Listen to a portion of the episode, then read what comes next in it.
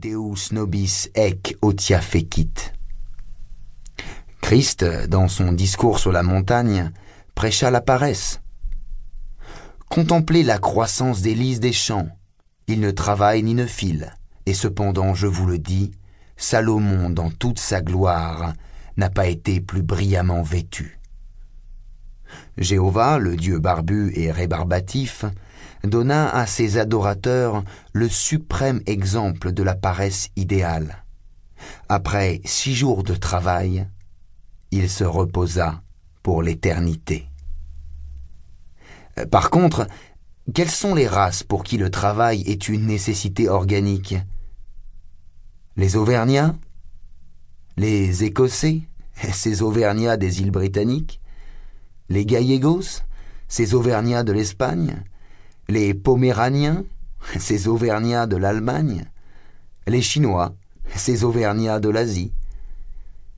Dans notre société, quelles sont les classes qui aiment le travail pour le travail?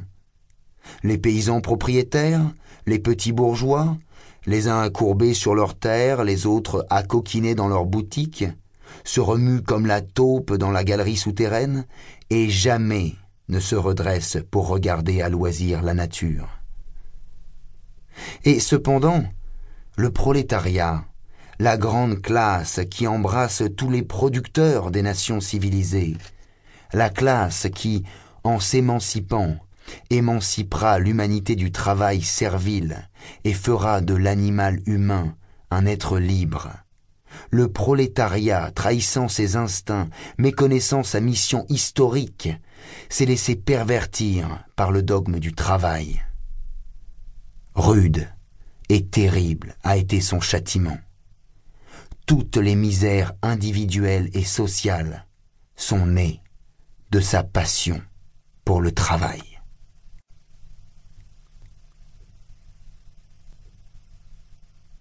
Bénédiction du travail. En 1770, paru à Londres, un écrit anonyme intitulé An Essay on Trade and Commerce. Il fit à l'époque un certain bruit. Son auteur, grand philanthrope, s'indignait de ce que la plèbe manufacturière d'Angleterre s'était mis dans la tête l'idée fixe qu'en qualité d'anglais, tous les individus qui la composent ont, par droit de naissance, le privilège d'être plus libres et plus indépendants que les ouvriers de n'importe quel autre pays de l'Europe. Cette idée peut avoir son utilité pour les soldats, dont elle stimule la bravoure. Mais moins les ouvriers des manufactures en sont imbus, mieux cela vaut pour eux-mêmes et pour l'État. Des ouvriers ne devraient jamais se tenir pour indépendants de leurs supérieurs. Il est extrêmement dangereux d'encourager de pareils engouements dans un État commercial comme le nôtre, où, peut-être, les sept huitièmes de la population n'ont que peu ou pas de propriété.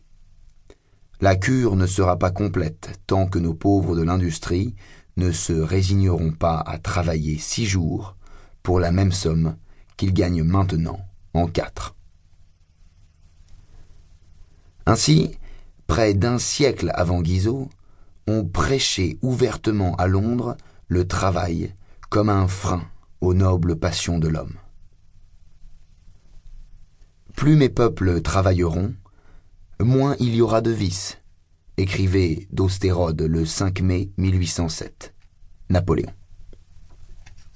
Je suis l'autorité, et je serai disposé à ordonner que le dimanche, passé l'heure des offices, les boutiques fussent ouvertes et les ouvriers rendus à leur travail.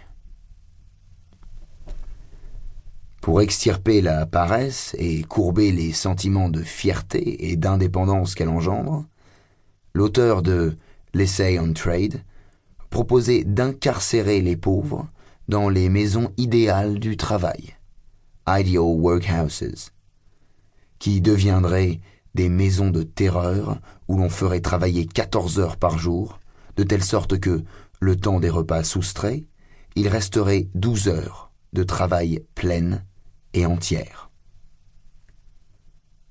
12 heures de travail par jour. Voilà